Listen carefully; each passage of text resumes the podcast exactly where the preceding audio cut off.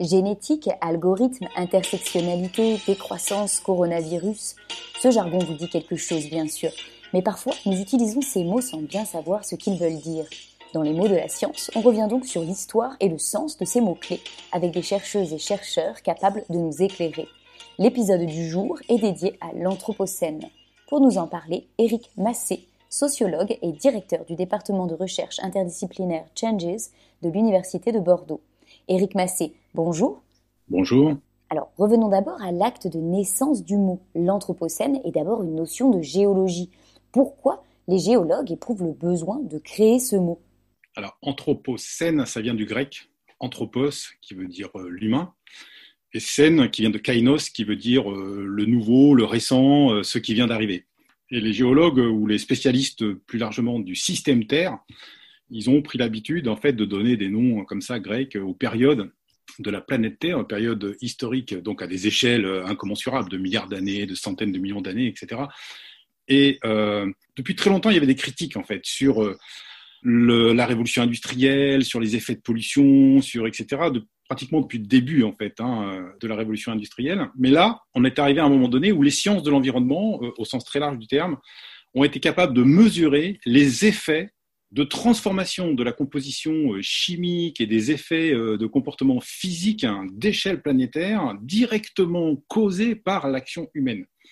Donc c'est à partir de ce moment-là, c'est-à-dire qu'il y avait des effets chimico-physiques de l'action humaine à l'échelle de la planète, et des effets dont on sait maintenant que les risques d'aller vers la catastrophe sont de plus en plus probables. Donc c'est cette capacité au fond de, transformation à l'échelle de la planète de l'action humaine, cette pression anthropique qui leur a apparu comme étant euh, pertinent en fait d'introduire cette nouvelle notion dans l'histoire de la planète Terre. C'était vers quelle période?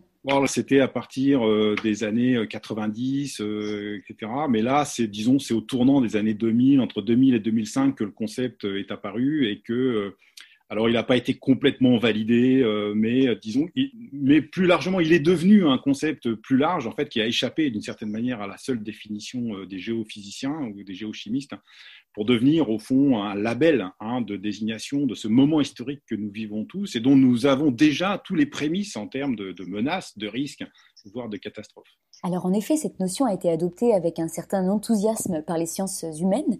Quelles questions, quelles hypothèses de recherche permet-elle de formuler? Alors enthousiasme, je ne sais pas, mais en tout cas, euh, ce qui est sûr, c'est que cette notion, en fait, elle nous permet, euh, elle a mis le doigt sur ce qui était euh, un angle mort des sciences sociales depuis leur existence qui était précisément que bah, les sciences sociales avaient défini, disons, un espèce de, de, de, dimension du réel dont elles étaient les spécialistes, qui était le monde social et dont les acteurs étaient nécessairement les humains, et puis la manière dont ils construisaient des mondes sociaux, avec une coupure assez radicale avec le monde de la nature, avec les autres qu'humains, qui étaient, eux, au fond, l'espace le, d'exploration des autres sciences. Or là, ce que la notion d'anthropocène euh, nous montre, c'est que euh, les sciences sociales vont devoir faire le chemin euh, symétrique des sciences du globe, qui est d'intégrer dans leur raisonnement précisément tout le non-humain, tout ce que autrefois on appelait la nature et qu'on pensait comme étant un extérieur au monde social. Et on sait aujourd'hui que c'est tellement enchevêtré que les sciences sociales vont devoir augmenter leur capacité de description du réel en introduisant, en réintroduisant dans leur raisonnement des dimensions et des êtres qu'ils n'avaient pas l'habitude du tout de prendre en compte.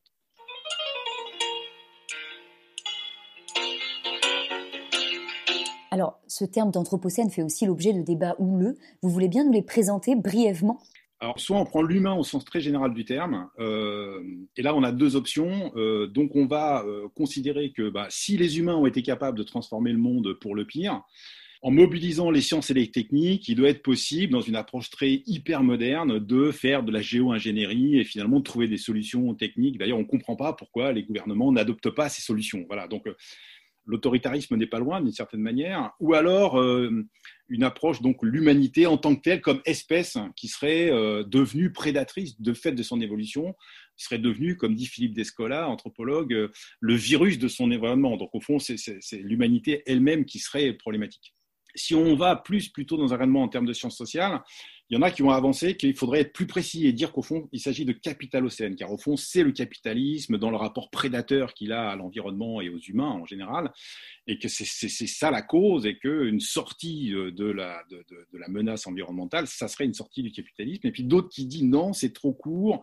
il faut remonter plus avant sur, au fond, euh, un rapport colonial dès le XVIe siècle mis en place par l'Occident, euh, qui a, euh, à travers le système des plantations, bouleversé déjà à l'échelle mondiale la totalité de l'écosystème. Et si on généralise encore plus, on pourrait dire qu'au fond, si on remonte au XVIe siècle, c'est en réalité la modernité occidentale telle qu'elle s'est développée, puis telle qu'elle s'est imposée d'une certaine manière comme rapport au monde à la totalité des, sociétés humaines qui est aujourd'hui problématique et qu'on peut résumer en un trait. C'est-à-dire qu'au fond, euh, cette modernité occidentale se définissait par le progrès. Et en fait, ce qu'on voit maintenant, c'est que la conséquence de tout ça, c'est les dégâts du progrès et c'est ce à quoi nous devons faire face aujourd'hui. Alors, selon vous, Monsieur Massé, il n'est pas nécessaire de changer de vocabulaire. Cette notion d'anthropocène est idéale pour penser le temps présent, pour aborder la crise de la modernité. Vous voulez bien nous expliquer votre approche?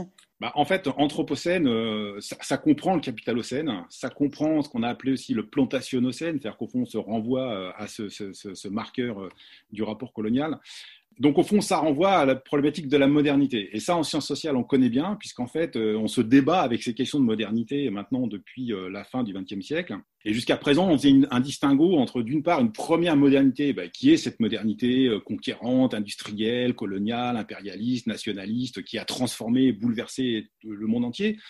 Et aujourd'hui, euh, donc depuis euh, la fin du XXe siècle, il n'était pas possible de penser la sortie de la modernité, parce que le monde dans lequel on vit, il a été totalement façonné. Donc au fond, nous vivons les conséquences de la modernité. Donc l'idée, c'est ça a été d'introduire la notion de seconde modernité, une modernité réflexive, c'est-à-dire au fond, d'une part, qui doit faire face aux conséquences de la première modernité, et d'autre part, qui ne dispose plus de la notion de progrès pour euh, justifier toutes ces actions, et au contraire, qui euh, est dans une incertitude, dans des, situations de risque, il va falloir faire, faire euh, comment dire, mobiliser sa réflexivité critique, voilà, pour inventer au fond d'autres modes de, rapport au monde, etc. Et il me semble que euh, quand on parle de seconde modernité, c'est toujours relatif à la première. Et cette seconde modernité, finalement, elle n'avait pas de nom propre. Et il me semble que la notion d'anthropocène, qui met au centre, au fond, la responsabilité des humains dans ce qui nous arrive collectivement, euh, ça permet de donner un cadre historique d'un moment euh, très précis qui, qui, permet, au fond, de redéfinir l'ensemble des, bah, des, mouvements sociaux, des rapports sociaux et des enjeux, en fait, qui, même plus largement de ce qu'on appelle l'historicité, c'est-à-dire au fond euh, l'enjeu central de l'époque, on voit bien aujourd'hui, contrairement à la révolution industrielle où il s'agissait au fond entre le mouvement ouvrier et le patronat de décider où iraient les richesses produites, aujourd'hui l'enjeu, on voit très clairement que c'est euh, notre définition du rapport au monde euh, qui est en jeu, avec d'un côté bah, ceux qui sont dans la continuité de cette modernité hyper moderne euh, dont on sait que ça va à la catastrophe, et puis tous ceux qui, au contraire, résistent à ça et essayent d'inventer des nouvelles manières d'être dans nos rapports, euh, y compris au non-humain, etc., etc. Donc là, il y, a, il y a une manière, au fond, de lire le moment historique qui me semble extrêmement productif. Éric Massé, merci. C'était Les mots de la science.